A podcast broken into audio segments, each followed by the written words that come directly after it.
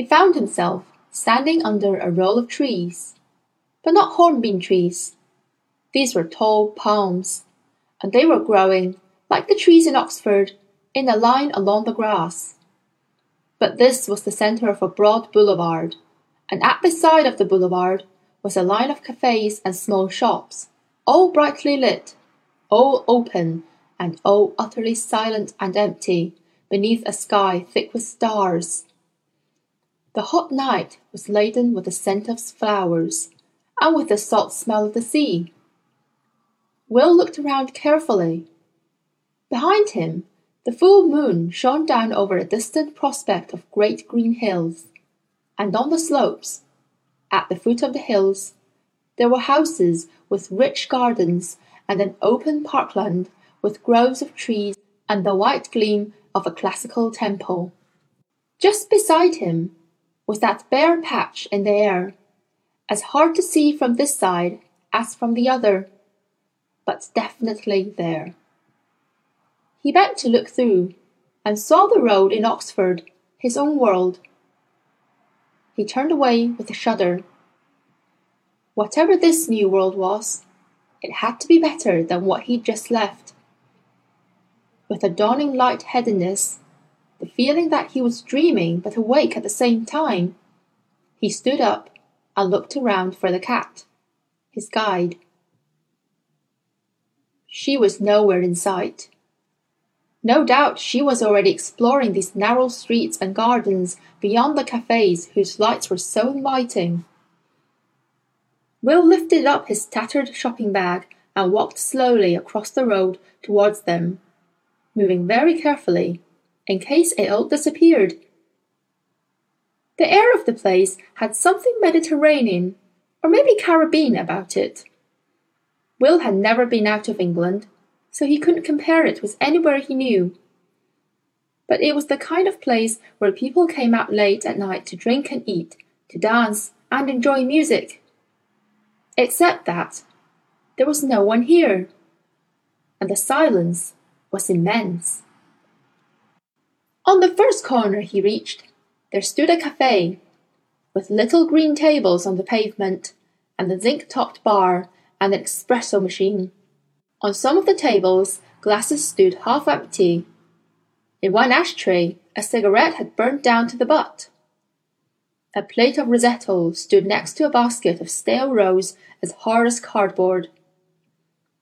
He took a bottle of lemonade from the cooler behind the bar and then thought for a moment before dropping a pound coin in the till. As soon as he'd shut it, he opened it again, realizing that the money in there might say what this place was called. The currency was called the Corona, but he couldn't tell any more than that. He put the money back and opened the bottle on the opener fixed to the counter before leaving the cafe and wandering down the street, going away from the boulevard.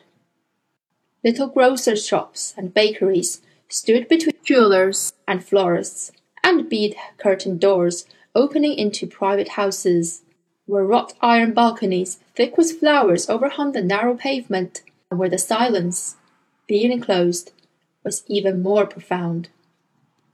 The streets were leading downwards, and before very long they opened out onto a broad avenue where more palm trees reached high into the air, the underside of their leaves glowing in the street lights. On the other side of the avenue was the sea. Will found himself facing a harbour enclosed from the left by a stone breakwater, and from the right by a headland on which a large building with stone columns and white steps and ornate balconies stood floodlit among flowering trees and bushes. In the harbour, one or two rowing boats lay still at anchor, and beyond the breakwater the starlight glittered on a calm sea. By now, Will's exhaustion had been wiped out. He was wide awake and possessed by wonder. From time to time, on his way through the narrow streets, He'd put out a hand to touch a wall or a doorway, or the flowers in a window box, and found them solid and convincing. Now he wanted to touch the whole landscape in front of him, because it was too wide to take in through his eyes alone. He stood still, breathing deeply, almost afraid. He discovered that he was still holding the bottle he'd taken from the cafe. He drank from it, and it tasted like what it was ice cold lemonade. And welcome, too, because the night air was hot. He wandered along to the right, past hotels with awnings over brightly lit entrances and bougainvillea flowering beside them, until he came to the gardens on the little headland. The building in the trees with its ornate facade lit by floodlights might have been a casino or even an opera house. There were paths leading here and there among the lamp hung oleander trees, but not a sound of life could be heard. No night bird singing, no insects, nothing but the sound of Will's own footsteps. The only sound he could hear came from the regular quiet breaking of delicate waves from the beach beyond the palm trees at the edge of the garden. Will made his way there. The tide was halfway in, or halfway out, and the row of pedal boats were drawn up on the soft white sand above the high water line. Every few seconds a tiny wave folded itself over at the sea's edge before sliding back neatly under the next. Fifty meters or so out onto the calm water was a diving platform. Will sat on the side of one of the pedal boats and kicked off his shoes, his cheap trainers that were coming apart and cramping his hot feet. He dropped his socks beside them and pushed his toes deep into the sand. A few seconds later, he had thrown off the rest of his clothes and was walking into the sea. The water was deliciously between cool and warm. He splashed out to the diving platform and pulled himself out to sit on its weather softened planking and look back at the city. To his right, the harbour lay enclosed by its breakwater. Beyond it, a mile or so away, stood a red and white striped lighthouse. And beyond the lighthouse, distant cliffs rose dimly. And beyond them, those great wide rolling hills he'd seen from the place where he'd first come through. Closer at hand were the light-bearing trees of the casino gardens, and the streets of the city, and the waterfront with its hotels and cafes and warm-lit shops, all silent, all empty, and all safe. No one could follow him here. The man who'd searched the house would never know. The police would never find him. He had a whole world to hide in. For the first time, since he'd run out of his front door that morning. Will began to feel secure. He was thirsty again. And hungry too. Because he'd last eaten in another world, after all. He slipped back into the water and swam back more slowly to the beach, where he put on his underpants and carried the rest of his clothes and the shopping bag. He dropped the empty bottle into the first rubbish bin he found and walked barefoot along the pavement towards the harbour. When his skin had dried a little, he pulled on his jeans and looked for somewhere he'd be likely to find food. The hotels were too grand. He looked inside the first hotel, but it was so large that he felt uncomfortable, and he kept moving down the waterfront until he found a little cafe that looked like the right place. He couldn't have said why. It was very similar to a dozen others, with its first floor balcony laden with flower pots and its tables and chairs on the pavement outside. But it welcomed him. There was a bar with photographs of boxers on the wall, and a signed poster of a broadly smiling accordion player.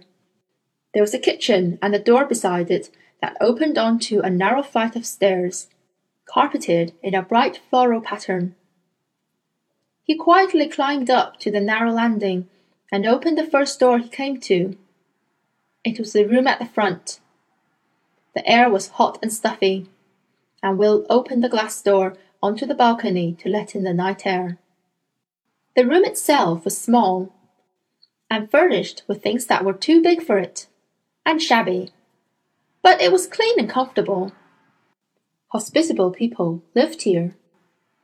There was a little shelf of books, a magazine on the table, a couple of photographs in frames, Will left and looked in the other rooms. A little bathroom, a bedroom with a double bed.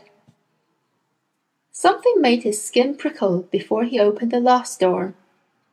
His heart raced. He wasn't sure if he'd heard a sound from inside, but something told him that the room wasn't empty. He thought how odd it was that this day had begun with someone outside a darkened room and himself waiting inside. And now the positions were reversed. And as he stood wondering, the door burst open and something came hurtling at him like a wild beast. But his memory had warned him, and he wasn't standing quite close enough to be knocked over. He fought hard, knee, head, fist, and the strength of his arms against it. Him, her. A girl about his own age, ferocious, snarling, with ragged, dirty clothes and thin, bare limbs. She realized what he was at the same moment, and snatched herself away from his bare chest to crouch in the corner of the dark landing like a cat at bay. And there was a cat beside her, to his astonishment. A large wild cat, as tall as his knee, fur on end, teeth bared, tail erect. She put her hand on the cat's back and licked her dry lips, watching his every movement. Will stood up slowly who are you? Lyra Silvertongue. Do you live here? No, she said vehemently. Then what is this place? This city? I don't know. Where do you come from? From my world. It's joined on. Where's your demon? His eyes widened. Then he saw something extraordinary happen to the cat. It leapt into her arms, and when it got there, it had changed shape. Now it was a red brown stoat with a cream throat and belly, and it glared at him as ferociously as the girl herself. But then another shift in things took place, because he realized that they were both, girl and stoat, profoundly afraid of him, as much as if he'd been a ghost. I haven't got a demon, he said. I don't know what you mean. Then, oh, is that your demon? She stood up slowly. The stoat curled himself around her neck, and his dark eyes never left Will's face. But you're alive, she said, half disbelievingly. You ain't, you ain't been. My name's Will Parry, he said, I don't know what you mean about demons. In my world, demon means. It means devil, something evil. In your world? You mean this ain't your world? No, I just found a way in. Like your world, I suppose. It must be joined on. She relaxed a little but she still watched him intensely, and he stayed calm and quiet, as if she were a strange cat he was making friends with. Have you seen anyone else in this city? He went on. No. How long have you been here? Dunno. A few days. I can't remember. So why did you come here? I'm looking for dust she said. Looking for dust? What? Gold dust? What sort of dust? She narrowed her eyes and said nothing. He turned away to go downstairs. I'm hungry, he said. Is there any food in the kitchen? I don't know, she said, and followed, keeping her distance from him. In the kitchen, Will found the ingredients for a casserole of chicken and onions and peppers, but they hadn't been cooked, and in the heat they were smelling bad. He swept them all into the dustbin. Haven't you eaten anything? he said, and opened the fridge. Lyra came to look. I didn't know this was here, she said. Oh, it's cold. Her demon had changed again and become a huge, brightly coloured butterfly, which fluttered into the fridge briefly and out again at once to settle on her shoulder. The butterfly raised and lowered his wings slowly. Will felt he shouldn't stare, though his head was ringing with the strangeness of it. Haven't you seen a fridge before? he said. He found a can of cola and handed it to her before taking out a tray of eggs. She pressed the can between her palms with pleasure. Drink it then, he said. She looked at it, frowning. She didn't know how to open it.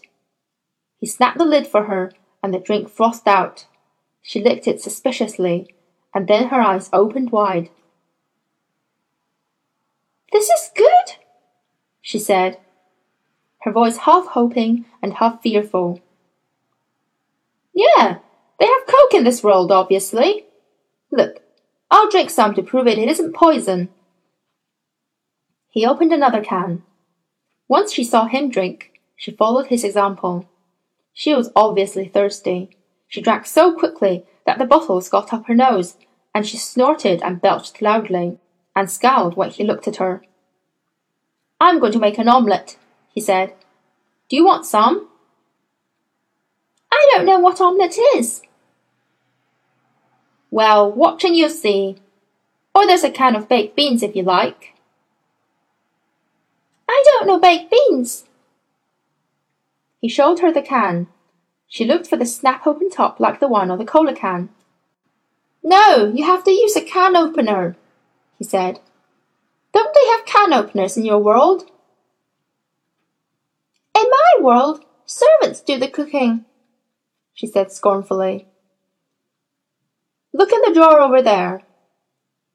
She rummaged through the kitchen cutlery while he broke six eggs into a bowl and whisked them with a fork. That's it, he said, watching. With the red handle. Bring it here.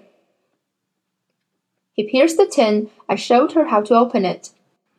Now get that little saucepan off the hook and tip them in, he told her.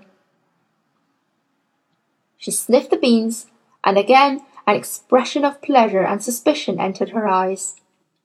She tipped the can into the saucepan and licked a finger, watching as Will shook salt and pepper into the eggs and cut a knob of butter from a package in the fridge into a cast iron pan.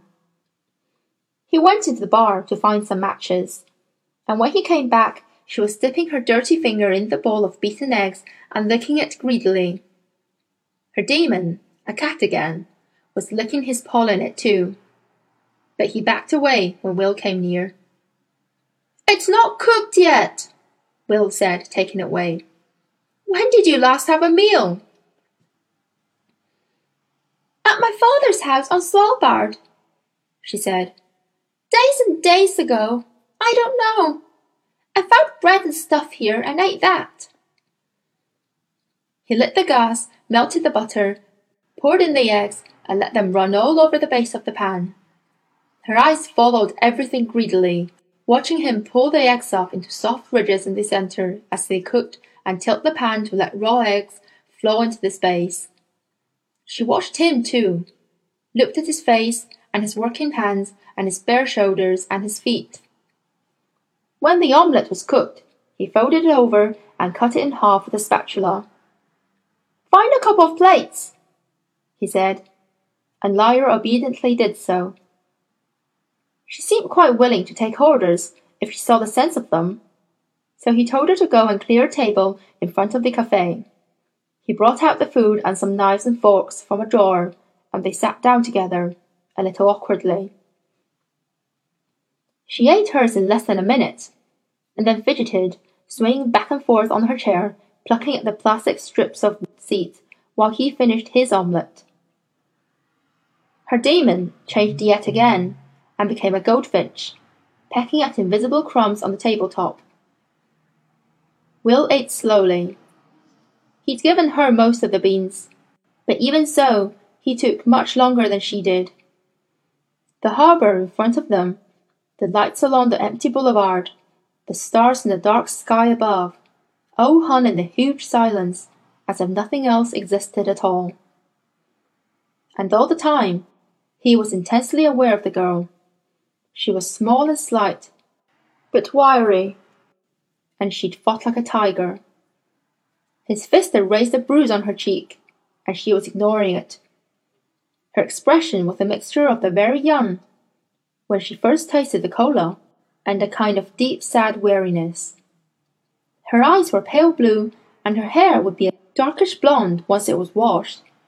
Because she was filthy, and she smelled as if she hadn't washed for days. Laura?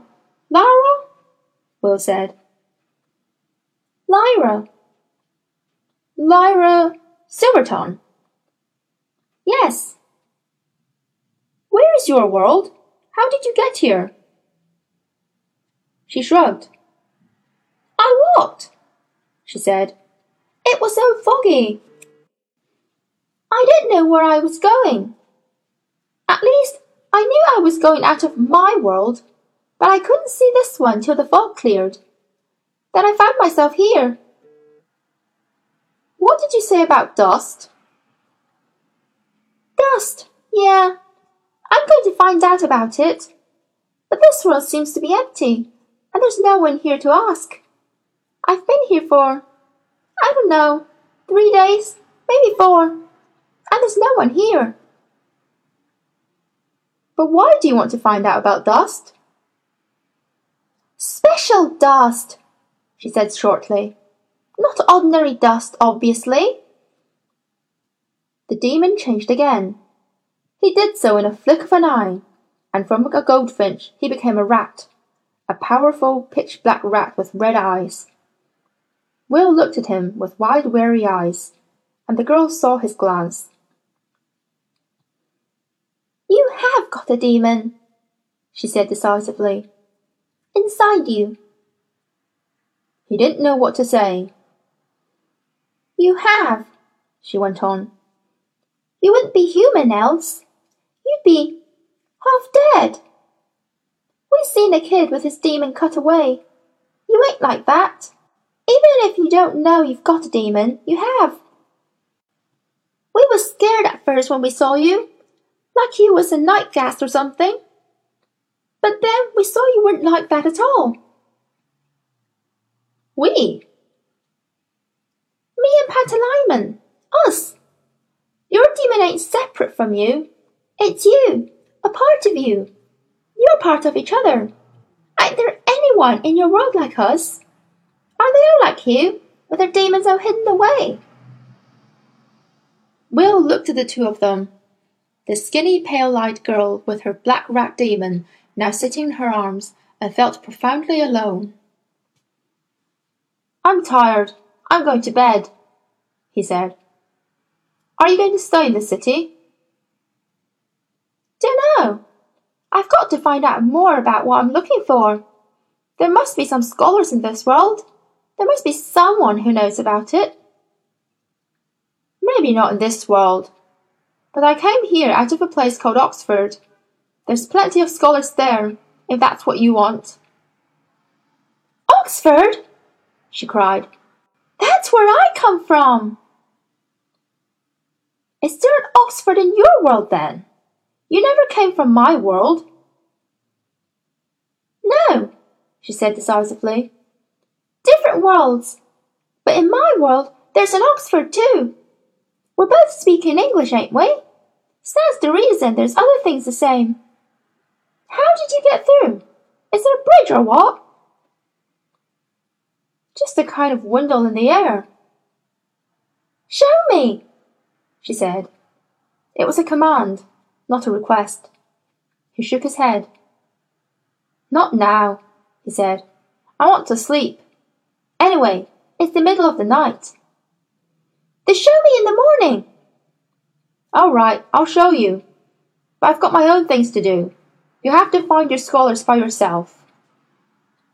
Easy, she said. I know all about scholars. He put the plates together and stood up. I cooked, he said, so you can wash the dishes. She looked incredulous.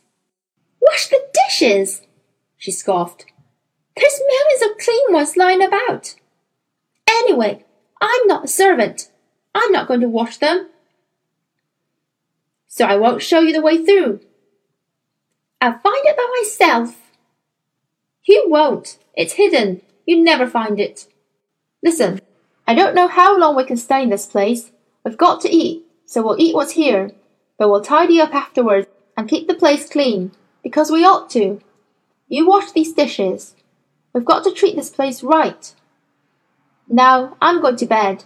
I'll have the other room. I'll see you in the morning. He went inside, cleaned his teeth with a finger and some toothpaste from his tattered bag, fell on the double bed, and was asleep in a moment. Lyra waited till she was sure he was asleep, and then took the dishes into the kitchen and ran them under the tap, rubbing hard with a cloth until they looked clean. She did the same with the knives and forks, but the procedure didn't work with the omelette pan, so she tried a bar of yellow soap on it and picked at it stubbornly until it looked as clean as she thought it was going to. Then she dried everything on another cloth and stacked it neatly on the draining board. Because she was still thirsty, and because she wanted to try opening a tin again, she snapped open a leather cola and took it upstairs.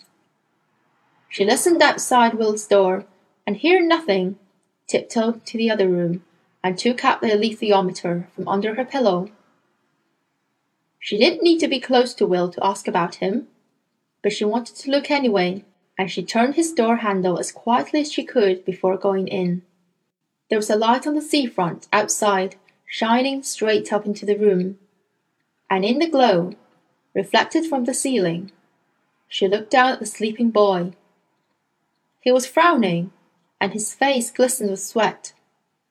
He was strong and stocky, not as formed as a grown man, of course, because he wasn't much older than she was, but he'd be powerful one day. How much easier if his demon had been visible! She wondered what its form might be, and whether it was fixed yet.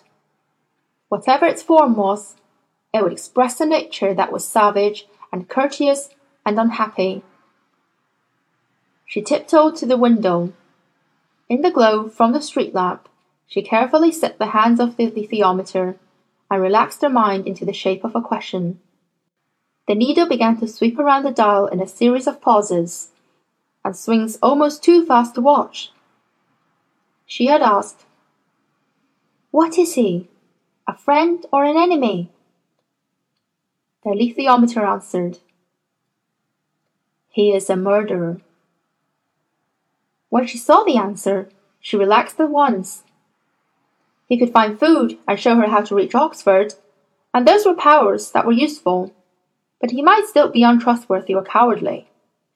A murderer was a worthy companion. She felt as safe with him as she'd done with Iorek Byrnison, the armoured bear. She swung the shutter across the open window so the morning sunlight wouldn't strike in on his face, and tiptoed out.